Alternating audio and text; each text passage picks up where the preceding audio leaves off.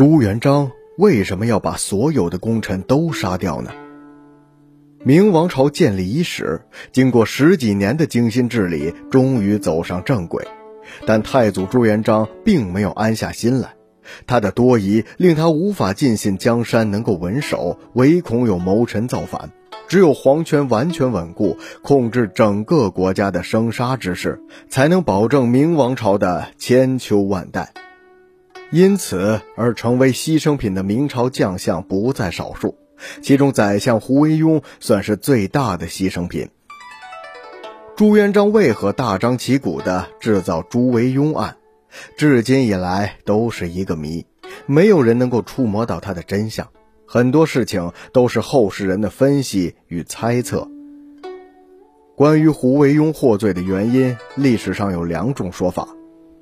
一说是胡惟庸位高权重，心生他意，同倭寇与救援勾结，意在弑君，结果事情败露。另一种说法是，胡惟庸引朱元璋来家里观看礼泉，这被认为是天赐的祥瑞之事，所以朱元璋欣然前往，结果在路上被一个宦官拦住，他诉说胡惟庸谋反的阴谋。但这两种说法都是疑点重重，真实的情况已经无从考证。但是胡惟庸谋反一事却使许多人受到株连。开始是他的家人被诛了三族，连同同谋及告发者一并斩首。随后朱元璋借此大案一举撤销中书省，不再设丞相。随后又追查了依附胡惟庸的官员和六部官署。结果，此案牵延十余年，大小官员被处死者多达三万余人，朝野震动。钱穆在中国历代政治得失一书中分析道：“自古以来，中国的皇权和相权是划开的，即使两种权力的比重不同，相权对皇权有一定的制约，并不是皇帝一人专政。”而政府真正由一个皇帝来独裁，则是在明清两代，而始作俑者就是这位明太祖朱元璋。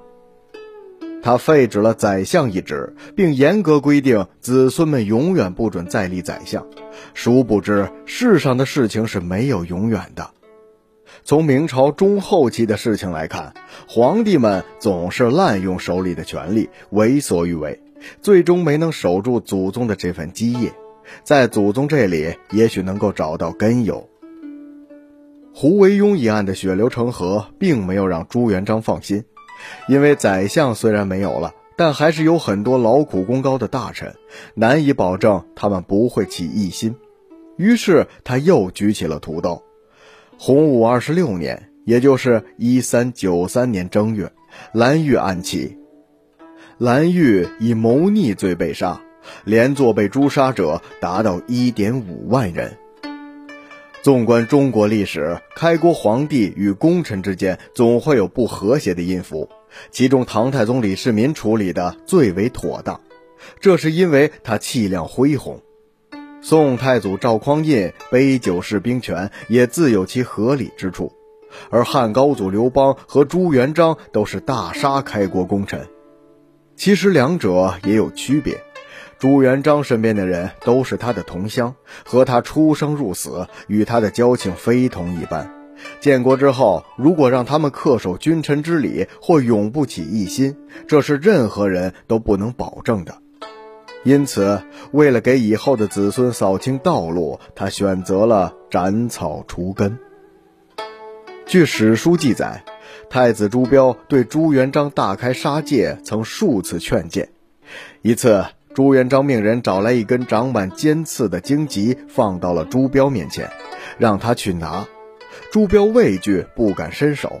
于是朱元璋说：“汝福能止语，使我润浊以遗汝，岂不美哉？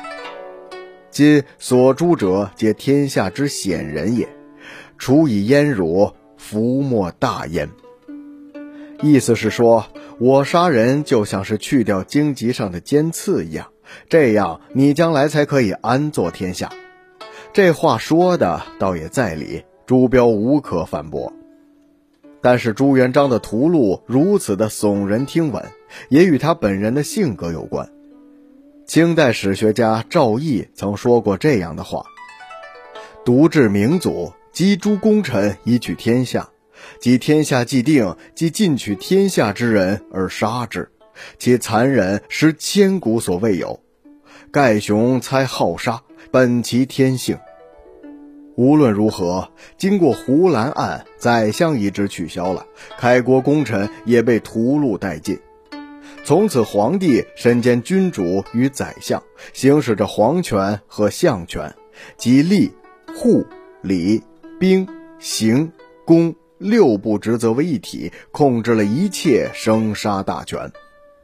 不过，明王朝自朱元璋死后，其子孙圣贤豪杰者少。盗贼性者多，从而造就了大明一朝十几位个性鲜明的皇帝，在是非人伦颠倒中左右了明王朝两百多年的命途。